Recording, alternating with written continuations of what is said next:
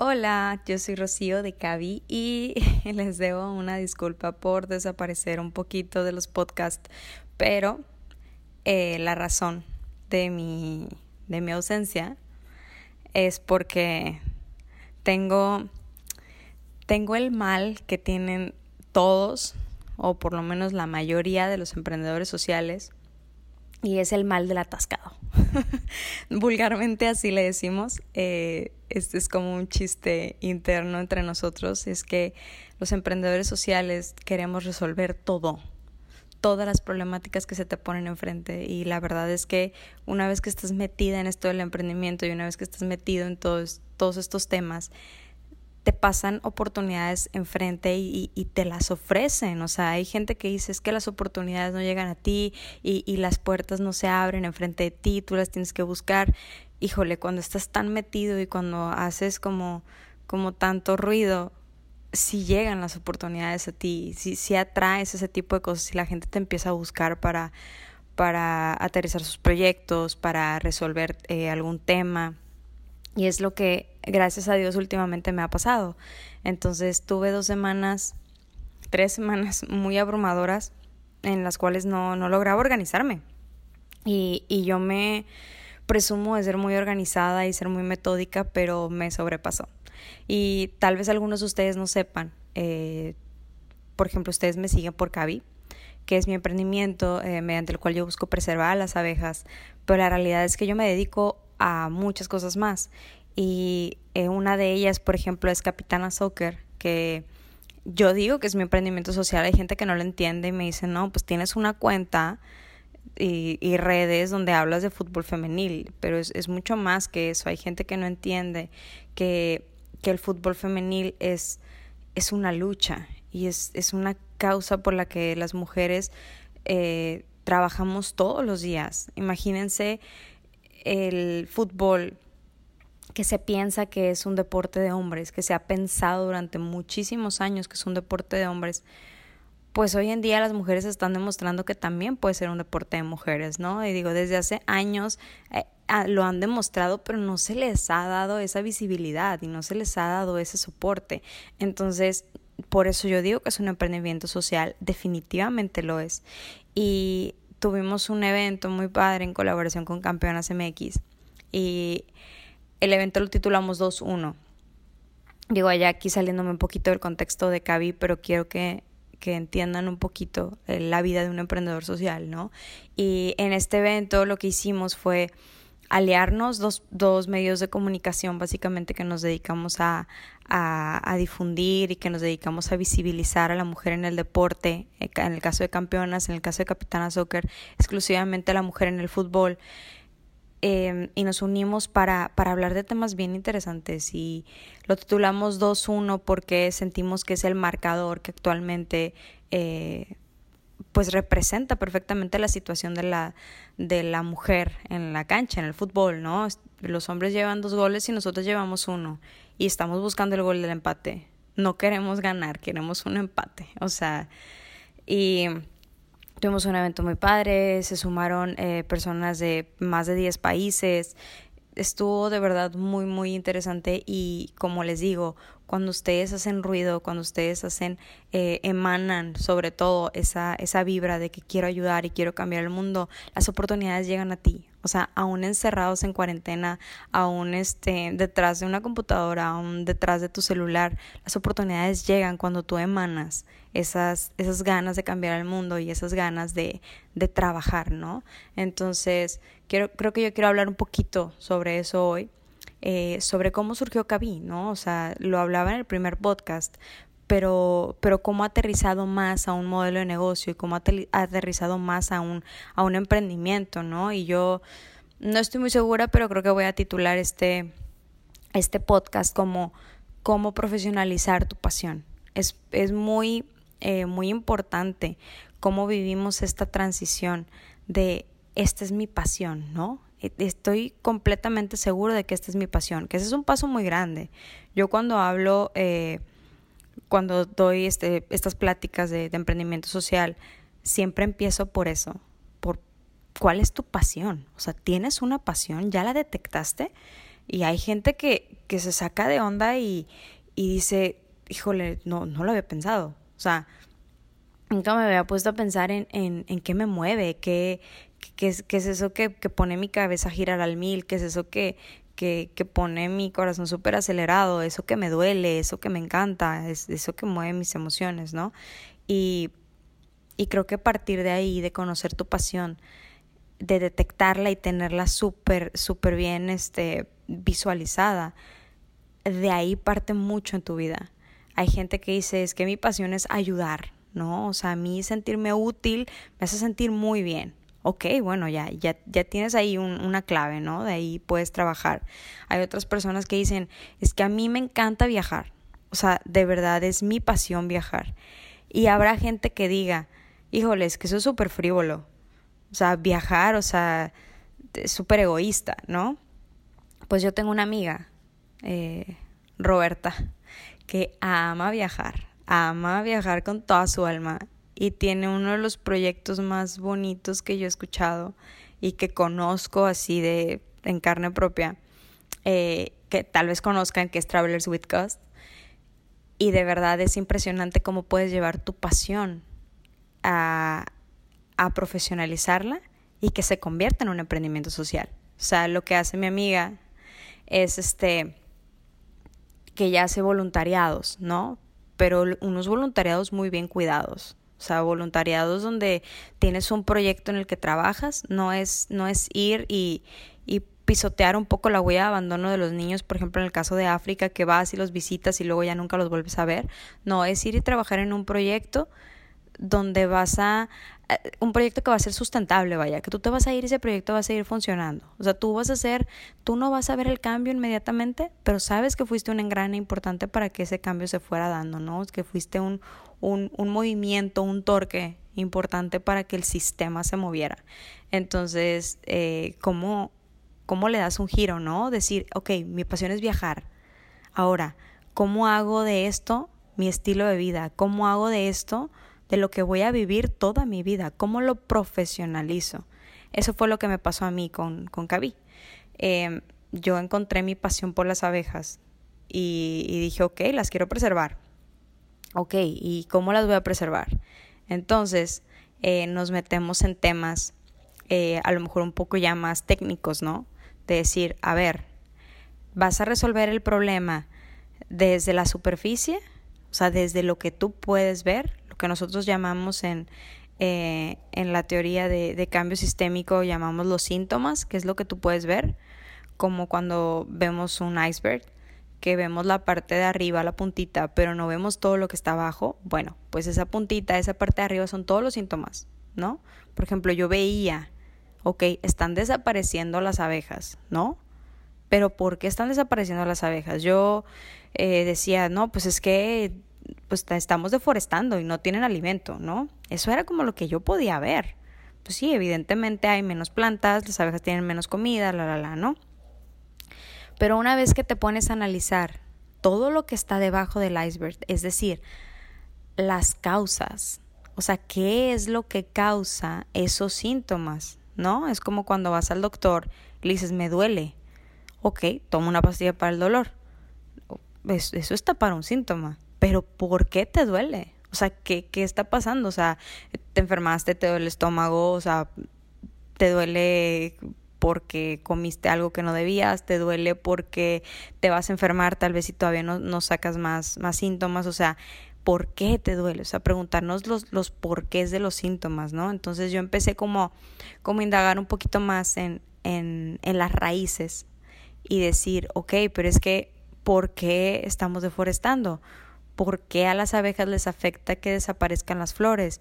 ¿Por qué a las abejas les afecta? Entonces empiezas a, investigar más y empiezas a entender que hay mil y un actores que influyen en que se lleve a cabo el problema. O sea, muchas veces pensamos en, en lo directo, ¿no? Decir, ok, no es que las abejas están desapareciendo porque los que hacen papel están deforestando, entonces tiran todos los árboles y entonces las abejas no tienen comida.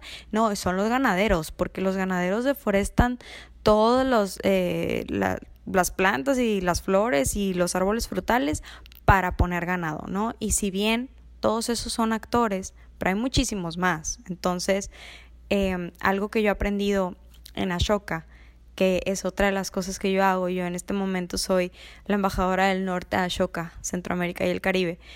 Entonces nos dedicamos básicamente a pues a eso, ¿no? A, a, vincular a los emprendimientos sociales y activar todo este ecosistema emprendedor social. Y, y bueno, esa es otra de las cosas que hago, que también por eso luego ando medio, medio dispersa. Cuestión de, es cuestión de saber organizarte y saber delegar, o sea, ser bien, bien, no sé si decirlo humilde o decirlo eh, como consciente, porque luego hay un tema de ego, de cuando eres emprendedor y decir yo puedo con todo. La realidad es que no puedes con todo y tienes que aprender a delegar, decir esto sí lo puedo hacer yo, esto no urge, esto sí urge, que bueno, si, si quieren después podemos hablar como un poquito más de estos temas. Pero regresando al tema de las abejas y, y de Cavi en particular, obviamente, es que yo empecé como a detectar todos estos, eh, todas estas raíces, ¿no? Y dije, ah, mira, es que la raíz más profunda del problema es que en México ni siquiera hay una legislación, en, en México ni siquiera hay una, una norma que regule el trato de las abejas. O sea, desde ahí estamos mal. O sea, por buena intención puede haber gente que, que diga, no, pues yo no voy a usar neonicotinoides en, en los em, en los ranchos, en los cultivos, porque sé que matan a las abejas, ¿no? Pues sí, pero es muy pocas, eh, son muy pocas las personas que hacen estas cosas por buena fe, ¿no? O sea, la realidad es que nosotros necesitamos un, un una ley o, un límite muy bien marcado para que dejemos de hacer las cosas, ¿no? En, su gran mayoría. Entonces yo ahí fue cuando detecté eso y dije, ok, voy a buscar eh, a, las personas que tienen ese poder, ¿no?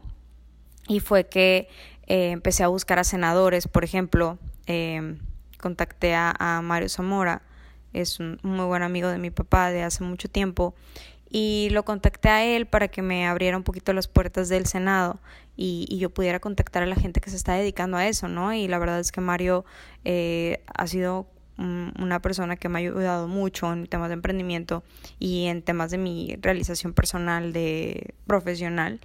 Eh, y cuando llegué al Senado me empecé a dar cuenta que sí, efectivamente, sí había gente que estaba tratando de trabajar en esto, pero como es un tema que no está tan visibilizado, pues si tú lo mencionas la gente te ve raro y no tiene mucho peso, ¿no? Entonces eh, es algo que ha ido ahí poco a poco. Pero otra cosa que he aprendido en esto del emprendimiento social es que tienes que aguantar. O sea que no, no va a ser un... Eh, los, los resultados no son inmediatos. O sea, no, no porque trabajes todos los días y, y, y estés súper perseverante, quiere decir que en dos semanas lo vas a tener. A mí me preguntan mucho eso del tiempo. Me dicen, oye, Rocío, pero es que, o sea, ¿cómo en cuánto tiempo puedo armar un modelo de negocio? Y como en cuánto tiempo, digo, híjole, es que el tiempo es la cosa más relativa que existe. O sea, va a depender de muchas circunstancias, muchas que están en tus manos y muchas que no lo están. Entonces, el chiste de todo esto es ser súper perseverante y ser súper constante. Entonces, yo he estado como ahí picando piedra, picando piedra. De momento no ha salido nada en concreto, pero he conocido gente muy interesante, he aprendido muchísimo y, y el chiste es no quitar el dedo del renglón, ¿no? Otra cosa que yo rescato mucho de esto y, y que me ha dado mucho a Shoka es el tema de eh, buscar apoyarte de otros nichos para potencializar tu proyecto. Por ejemplo, eh, yo con esto que les contaba de, de buscar las raíces, pues obviamente llegas a diferentes actores, ¿no? Y llegas a diferentes actores de diferentes nichos. O sea, yo llegué a actores, por ejemplo, como les decía, ¿no? O sea, eh, tema de senadores, ¿no? O sea, o tema de personas de gobierno. O sea, ¿cuándo me hubiera imaginado yo? O, cuando ves los síntomas, nunca ves un síntoma así súper visible de decir, ah, el gobierno tiene la culpa. O sea, como que no te pasa por la cabeza hasta que profundizas muchísimo el, el problema, ¿no? Y, y no es que el gobierno sea un, una, un culpable puntual, más bien es un actor importante que una vez que al actor eh, que parece ser el villano le das eh, el conocimiento y trabajas sobre él y le das otro contexto, lo puedes convertir en un super protagonista y en un superhéroe. O sea, imagínense un aliado de gobierno que tú veías como un, un villano que estaba entorpeciendo tu proyecto. ¿Qué tal que lo convierto en un aliado? ¿Y qué tal que pues lo contextualizo súper bien? Y, y, entonces se vuelve, se vuelve un superhéroe. Puedes cambiar, vaya, el, el rol que tiene ese actor en toda esta historia de tu emprendimiento. Y, hay muchos más. Por ejemplo, eh, buscando las raíces también de los problemas, yo llegué a la conclusión de que, a ver, es que la gente no conoce la problemática. La gente no tiene ni idea de que esto es un problema. ¿Cómo la gente le va a importar y cómo la gente va a tomar acción si no es consciente? Hay cosas que hacemos de manera inconsciente que están mal, pero ahí pues, pues es una cuestión de ignorancia, vaya, y es, y es sin, como que sin mala intención, ¿saben cómo? Entonces pienso que, que informar es una muy, muy buena forma, las campañas publicitarias son una muy, muy buena forma de hacer consciente a la gente y, y de despertar, ¿no? De estos, estos call to action. Y es entonces donde yo busqué el apalancamiento de los medios de comunicación, que dije, ok, a ver, eh, otro nicho importante que como ya les mencionaba, si tú ves los síntomas nunca te pones a pensar, a los medios de comunicación tienen la culpa porque no difunden la información, ¿no? Pero cuando indagas en las raíces, te das cuenta que, que, el medio de comunicación puede ser un muy buen aliado. Entonces dije, ok, me puedo apalancar de los medios de comunicación eh, puedo hacer redes sociales, puedo empezar a hacer videos, puedo empezar a hacer podcasts, donde yo empiece a visibilizar estas problemáticas y que la gente ya de manera consciente lo haga. Eh, la gente que me conoce sabe que yo soy la evangelizadora de abejas, o sea, que, que yo convierto a la gente eh, porque lo, lo, llevo en mi esencia, o sea, no es como que yo tengo eh, disfraz, ¿no? De decir, ah, no, cuando yo estoy grabando cuando salgo a cámara, cuando doy mis pláticas, soy emprendedora social y soy protectora de las abejas. Pero cuando estoy en las reuniones con mi familia y cuando estoy con mis amigos, no, o sea, soy Rocío normal. No, yo siempre tengo puesto ese, eh, ese, ese disfraz y vaya, ese uniforme. Entonces lo llevo a mi día a día de una manera muy orgánica. Y yo platico de cosas de abejas todo el tiempo. La gente que me conoce lo, lo domina perfecto. Y creo que eso también es, es es un muy buen aliado, ¿no? Entonces decir, ok, eh, yo soy la mejor publicidad y yo soy el mejor ejemplo de que mi proyecto funcione, que, que mi proyecto es real. Entonces ahí fue donde yo empecé como a hacer mis redes un poquito más públicas, eh, a salir más a cámara, a animarme a hacer otras cosas, de decir, oye, pues tengo una voz que las abejas no tienen evidentemente, pues yo quiero ser su voz, o sea, yo quiero hacer ruido por ellas y yo quiero hablar sobre ellas, no solo sobre sus problemáticas, sino por lo maravillosas que son, ¿no? Entonces, eso también es súper importante, aprovechar eh, sí a los medios de comunicación, eh, porque hay, hay medios de comunicación masivos súper importantes, pero también aprovechar el buen medio de comunicación y el buen embajador de tu proyecto que tú puedes ser. ¿Qué mejor embajador de tu proyecto que el fundador? No hay mejor. Entonces, eso también eh, va mucho de la mano, es algo que yo, que yo, este, no sé, me gusta promover mucho, ¿no? Que tú seas el, el mejor embajador de tu proyecto, eso es, eso es clave, súper clave, porque entonces se ve de una manera muy orgánica, se ve de una manera muy, muy sincera cómo luchas por tu causa. Y volviendo a la pasión, esto es muy fácil cuando lo haces por tu pasión. A mí me ha tocado que me, dicen de que, oye, ayúdame con tal proyecto y, oye, quieres ser embajadora y no sé qué. Y digo, híjole, es que si yo no creo y si yo no, no sé, no amo el proyecto como tú, pues difícilmente yo lo voy a poder eh, vender, por decirlo de alguna manera, ¿no? Y es ahí donde, pues, tienes que ser tú. o sea, lo más, lo más sincero, lo más, lo más verdadero para la gente va a ser, ah, es que se le nota, ¿no? Cuando habla, se le nota la emoción en la voz. Cuando lo ves a los ojos, le brillan los ojos. O sea, eso, eso es lo mejor que puede haber para tu proyecto. Y que la gente que te ayude, que la gente que colabore contigo, se suba al tren bien cañón. Que se enamore también del proyecto. Entonces, esa es como, como la parte que lleva la evolución, ¿no? De, de todo este proyecto, pero hasta ahí vamos solo en la pasión llevada a un análisis que dices tú, ok, Rocío, ok, ya vi los síntomas, ya vi las raíces, pero ahí no hay nada profesional. Ok, pero es que ese es el segundo paso, o sea, tienes que analizar todo eso, ¿no?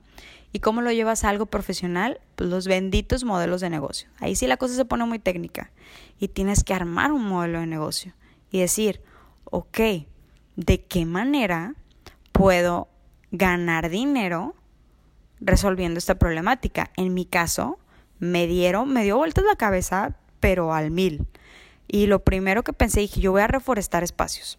Yo me voy a dedicar a ser consultora eh, para reforestar esos espacios que pues que se acabaron la vegetación y que las abejas necesitan esa vegetación, ¿no?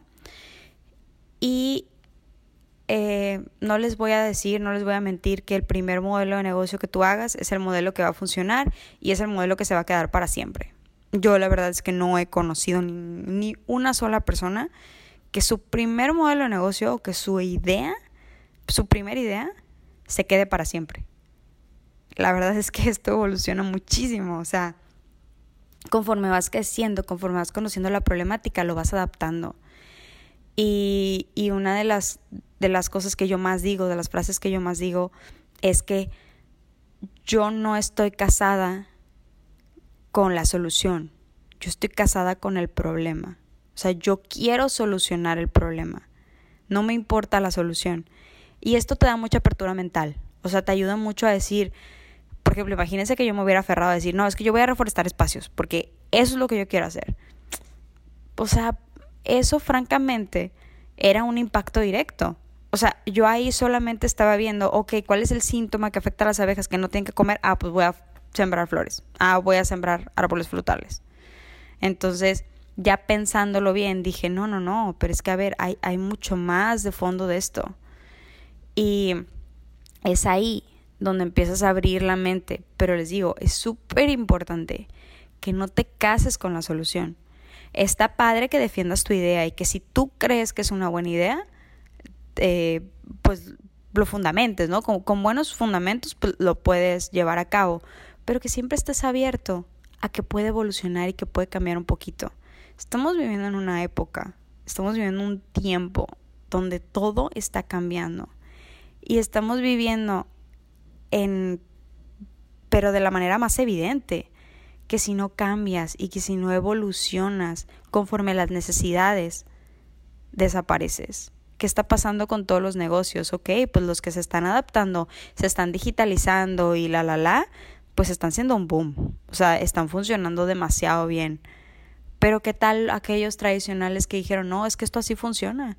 Y pues si no puedo funcionar así, pues voy a cerrar híjole amigo, pues esto no tiene para cuándo terminar esta cuarentena, entonces si no te pones pilas, pues esto va a desaparecer y tu proyecto también. Entonces, o evolucionas o desapareces. Entonces, siempre tenemos que estar con esa apertura de mental de decir, ok, quiero evolucionar, ¿no? Quiero cambiar y quiero, y quiero crecer y, estoy dispuesto a, a sacrificar un poquito eh, mi idea original por buscar una mejor idea, porque esto pasa, sí pasa. Entonces, otra cosa que te ayuda mucho a tener apertura mental y que te ayuda mucho a armar un modelo de negocio que, que impacte de una manera más integral es apalancarte de otros proyectos.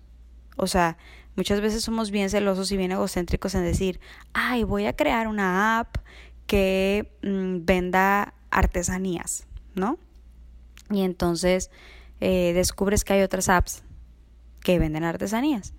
No, no, no, pero es que yo la voy a hacer mucho mejor. Y es que yo, la, no, a ver, ¿por qué no buscas aliarte con esas apps que hacen artesanías? ¿O por qué no ves mejor qué es lo que hacen? Y de qué manera pueden hacer algo en conjunto. O sea, como que nunca pensamos, siempre vemos al proyecto parecido al tuyo o al proyecto que se dedica a lo mismo que tú como una competencia. Imagínense que yo, eh, a través de Cavi, todos los proyectos que se dedican a, preservar a las abejas yo los viera como una competencia. Sería una reverenda tontería. ¿Por qué? Porque al final es, wow, yo estoy luchando por algo que tú también estás luchando. No somos competencias, somos aliados. Pues vamos a hacer algo en conjunto. Y eso es algo que, que a mí me ha dejado muchísima satisfacción y que me ha dejado muchísimo conocimiento y he, logrado impactar mucho más. Lo hice en su momento con, con Cavi, eh, tenemos muchos aliados muy importantes con los que hemos hecho campañas bien bonitas y que han tenido frutos bien padres y por medio de Capitana Soccer también, ¿no? Lo que les mencionaba de 2-1. Esa fue una alianza y una colaboración que hicimos con Campeonas MX, que si nosotras nos hubiéramos quedado en decir, mm, no, ellas lo están haciendo, son competencia. No, a ver, vamos a subirnos al mismo tren, vamos para el mismo lado. Y si remamos juntas, pues vamos a llegar más rápido. Y vamos a hacer como muchísimo menos esfuerzo con más manos. Entonces, eso es súper, súper importante, que no seamos celosos con nuestros emprendimientos, que no seamos egoístas, que no seamos cerrados. Hay que tener una apertura mental bien grande, hay que siempre buscar aliados, hay que siempre buscar a la gente que se dedica a lo mismo que tú. Velos como aliados, velos como compañeros de, del viaje, no son tu competencia. Eso es súper, súper importante. Entonces, ya cuando tienes como estos aliados, estas personas que te pueden apoyar, vas a ver cómo el emprendimiento poco a poco va tomando más forma y cómo tu modelo de negocio va tomando más forma. ¿Cómo evolucioné yo de pasar a querer reforestar espacios a, lo que estoy haciendo ahorita? Pues básicamente fue con, todo este análisis y todas estas colaboraciones que les digo. Yo me di cuenta que eh, ya, ya validando el, el modelo de negocio, me di cuenta que, pues, que no, que que estaba brandeando mal, que no había gente como tal, que no había un mercado como tal de gente que quisiera reforestar espacios para las abejas, ¿no? Pues eso a quién le importa si no le deja dinero. Entonces dije, ok, no, tengo que tener una propuesta de valor, eso es súper importante, una propuesta de valor para mi cliente, o sea, ¿qué le genero yo a él? Independientemente de la satisfacción de ayudar a las abejas, ¿qué le genero yo? Y me podría poner a hablar aquí horas, literal, horas, de cómo, cómo se armó esto. Pero les voy a contar cómo, cómo va hasta el final mi modelo de negocio. Tal vez les haga un poco de sentido. Y es que yo noté que si bien las abejas están desapareciendo por falta de alimento, sí, eso es una. La otra es que están desapareciendo por el uso de los neonicotinoides, que son eh, unas sustancias que usan los agricultores en, pues en sus huertos, en sus cultivos, y pues son para matar bichos, pero pues dentro de matar bichos, pues matan a las abejas, por supuesto. Hay países donde están prohibidos, eh, en México no. Entonces, esas fueron las dos problemáticas que yo vi. Y luego vi, eh, dije, oye, pues esas son las debilidades, ¿no? A ver, vamos a ver las fortalezas de, de México en general, ¿no? De nuestro país. México, una de las fortalezas más grandes que tiene es que es un país súper, súper agricultor. O sea, es una de las principales eh, actividades primarias que se da en México y tiene una derrama económica México por agricultura impresionante. Entonces dije, ok, si las abejas pueden ser un polinizador que puede ayudar a que el agricultor tenga un mucho mejor, eh, una mejor cosecha, que tenga mucho más producto, ¿por qué no busco aliarlos? ¿Por qué no que trabajen en conjunto, es decir, el apicultor y el agricultor que sean una mancuerna perfecta, porque lo son. Entonces, pero entonces tienes que hablarles de eso. O sea, hay gente que, hay agricultores que, que rentan abejas. Hay gente que no sabe esto, pero hay gente que renta abejas. O sea, literal llega un camión, baja las abejas, polinizan, las suben a los cajones y se las llevan. Entonces, ¿por qué no promover en el agricultor decir, oye, pues ten a las abejas siempre? Las abejas necesitan comida, tú necesitas la polinización, pues que estén en conjunto, ¿no? O sea, que estén juntos. O sea, es una, es una relación eh, donde se benefician los dos mutuamente. Entonces, estoy justo en ese proceso. Pero, como les mencionaba, yo lo quiero apalancar de una ley. Yo lo quiero apalancar de una legislación donde digan la agricultura eh, es mejor o la agricultura tendría como un muy buen aliado a la apicultura. Pero entonces también necesito comunicación, necesito medios de comunicación donde difunda toda esta información, porque hay gente que ni siquiera entiende, hay gente que luego me dice, es que Rocío no entiendo por qué el 70% de nuestros alimentos depende de las abejas. Le digo, a ver, es que cómo te explico que por las abejas hay flores y por las flores hay frutos. Entonces, y esos frutos son el 70% de nuestros alimentos. Si yo llego con el, imagínate que yo llego con el agricultor y que le digo, tengo un producto que te va a mejorar entre un 20 y un 30% tus cultivos. Vas a tener el 20-30% mayor producción en lo que sea que estés cultivando. Claro, paréntesis ahí, que sea algo que polinice la abeja, ¿no? Claro. Claro que te va a decir, sí, claro, dime qué fertilizante es, ¿no? Dime qué es. Y yo le digo, no, amigo, o sea, son las abejas. Incluye a las abejas dos, eh, dos cajones por hectárea y te va a mejorar entre un 20 y un 30% tus cultivos. Así de fácil. Y entonces dices tú, ¿por, qué esto no se ha hecho antes? O sea, ¿por qué no trabajamos en conjunto? ¿Por qué no trabajamos eh, de esa manera? Entonces yo ahorita lo que estoy buscando hacer es eso, vincular. Pero sé que es un trabajo arduo, o sea, sé que voy a tener que, ok, primero eh, concientizar a, las, a los agricultores de esto, venderles la idea, darles esta propuesta de valor de que las abejas pueden ser un aliado, no solo un aliado, sino un un, catalizador súper importante para, sus, para su negocio. Y por otro lado, convencer al, al apicultor de decir, oye, que trabajes en colaboración con el agricultor va a, va garantizar que tus abejas tengan comida, ¿no? Y entonces ahí también eh, el trabajo es mm, revivir esa profesión de la apicultura, porque la gente ya no se está dedicando a la apicultura. Entonces sería capacitar más gente para que se dedique a esto. Y la otra oportunidad económica que yo vi ahí fue, oye, pues qué padre que si esta es una actividad que está un poco en pausa, por decirlo de alguna manera, que puedan ser mujeres las que se dedican a la apicultura, que puedan ser hombres que, que a lo mejor no tienen un grado de escolaridad muy alto y no pueden eh, pues aspirar a, a, un, a un trabajo en una ciudad o algo por el estilo, pues qué mejor que sean ellos, que sean familias de comunidades que se puedan dedicar a la apicultura y que puedan tener un ingreso extra por esto, ¿no? Entonces es un modelo de negocio que les digo que se está armando, que se está formando, pero a mí me encanta. Y otra cosa que es súper importante en esto del emprendimiento social es que disfrutes el viaje, que disfrutes ese proceso de ir iterando, o sea, de ir cambiando, de ir pivoteando decir esto no funciona, ah, mira, esto sí, experimentar. O sea, de verdad, cuando eres emprendedor social, tienes que aprender a que te caes y te levantas y que fluyes, fluir muchísimo, muchísimo, muchísimo con los cambios y que genuinamente te guste.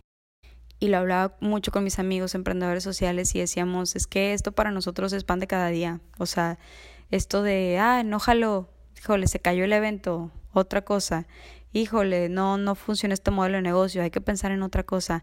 Ese ejercicio mental de todo el tiempo estar pensando en soluciones y estar pensando en, en otros caminos, es algo que como emprendedor social desarrollas muchísimo y que en estos tiempos de caos y que en estos tiempos de que estamos viviendo de cuarentena y con pandemia mundial y todo el rollo, funciona muchísimo. Te ayuda a hacer más llevaderas las cosas porque donde unos ven problemas, tú ves oportunidades. Entonces, eso es muy, muy importante que tengas esa visión de, de ver oportunidades. Y es difícil, pero es un ejercicio mental que, tiene que tienes que trabajar de manera constante. O sea, y, y, y abrazarlo, ¿no? O sea, decir, ok, esto es lo que hay, no hay problema, no me frustro, qué puedo hacer, ¿no? ¿Qué puedo hacer con esto que tengo? Eso es súper eh, básico de un emprendedor social, aprender a fluir, que, si el agua está súper turbia y el mar está súper picado, aún así navegas y aún así fluyes, porque sabes que, de una forma u otra se te va a ocurrir algo y que de una forma u otra vas a llegar y las cosas se van a dar. Pero neta tener mucha fe en que las cosas se van a dar. Bueno, yo con todo esto lo que quiero dejarles es que busquen su pasión o sea, si no han detectado qué les apasiona, si no han, nunca se habían hecho esa pregunta de decir, es que, ¿qué, me mueve, no? ¿Qué, ¿Qué hace que mi cabeza gire? ¿Qué hace que mi corazón lata al mil? Yo les dejo de tarea eso, que se pongan a pensar. Y a los que ya tienen detectada su pasión, que busquen profesionalizarla. No tenemos por qué vivir esta doble vida de, por un lado, mi trabajo de oficina y por otro lado, eh, vivo mi pasión si bien es tu decisión y eso te hace feliz, está súper bien, pero yo solo quiero decirles que sí se puede, que sí se puede unir el trabajo con tu pasión y que eso es la cosa más maravillosa que te puedes hacer, el, el regalo más grande que te puedes hacer a ti mismo vivir feliz y vivir de tu pasión y vivir con esa pasión que te motive todos los días. Eso le da mucho sentido a tus días. Entonces yo creo que la vida es demasiado corta y digo, tengo 27 años, pero yo sí creo que la vida es demasiado corta para vivir haciendo cosas que no te apasionan. La vida es demasiado corta para estar en lugares donde no queremos estar.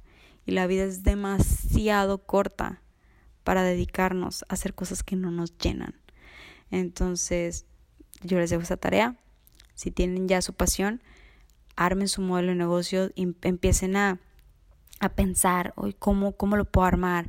A ver, es que Rocío dijo que, que las raíces del problema. Entonces, a ver, ¿cuáles son las raíces de esta problemática que a mí tanto me apasiona y tanto me duele? Ok, ya tengo las raíces. Entonces, ahora tengo que pensar en, en actores eh, que pueda buscar como aliados, ¿no? Ok, ya, ya, ya sé cuáles son los aliados que también se dedican a lo mismo que yo, ahora voy a pensar en gente que no se dedica a lo mismo que yo, pero que pueden ayudar a potencializar mi proyecto. Y entonces vas haciendo todo ese ejercicio mental y los frutos son maravillosos. Y de verdad, si tienen como, se sienten muy abrumados con este tema o, o, dicen, no, la neta no entendí nada, mm, pueden escribir de verdad sin ningún problema. Yo, a mí me gusta muchísimo hablar de esto, que seguramente lo notan en mi voz.